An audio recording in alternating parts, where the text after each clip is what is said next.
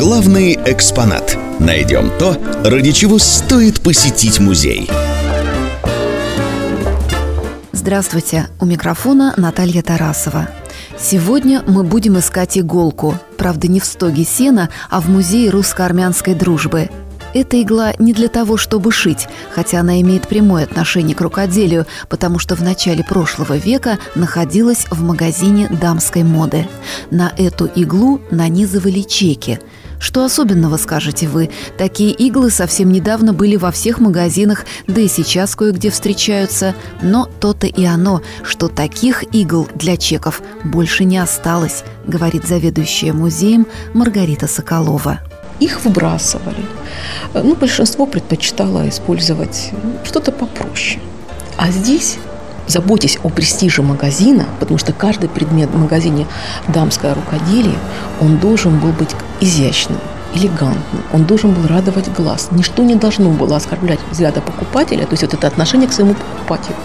Поэтому даже такая мелочь, как игла, она была куплена, она была фирменная, и как бы ты показывал и возможности своего магазина, и э, высказывал уважение покупателю. Шикарная по тем временам лавка дамского рукоделия находилась в городском доме на Большой Садовой. Элитное место для элитного магазина. Чего здесь только не было. Дорогие ткани, кружева, ленты, нитки мулине всех оттенков, бисер и стеклярус. Владел этим богатством известный нахичеванский предприниматель Аршак Хаджаян.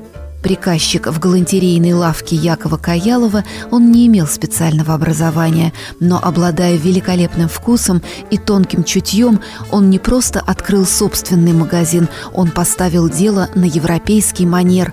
Из-за границы Хаджаян выписывал самые модные товары и самое прогрессивное оборудование для торговли. Мы можем абсолютно точно сказать, что у него был кассовый аппарат, что было удобно и ему, и его сотрудникам и покупателям. Э, сохранились чеки, какие он выписывал. Э, у него можно было вещи взять э, в кредит, оплатить позже.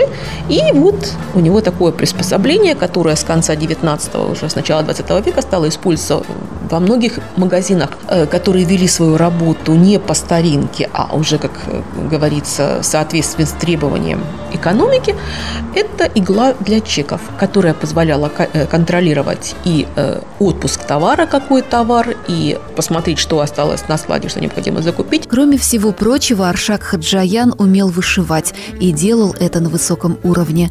Его работы получали призы на престижных выставках. Знатной мастерицей была и его супруга Вера. Вместе они задавали тон ростовской и нахичеванской моде. Как вы думаете, где мы будем делать талию? А, на уровне груди. Гениально. Гениально, как все истинное. Именно на уровне груди. 66.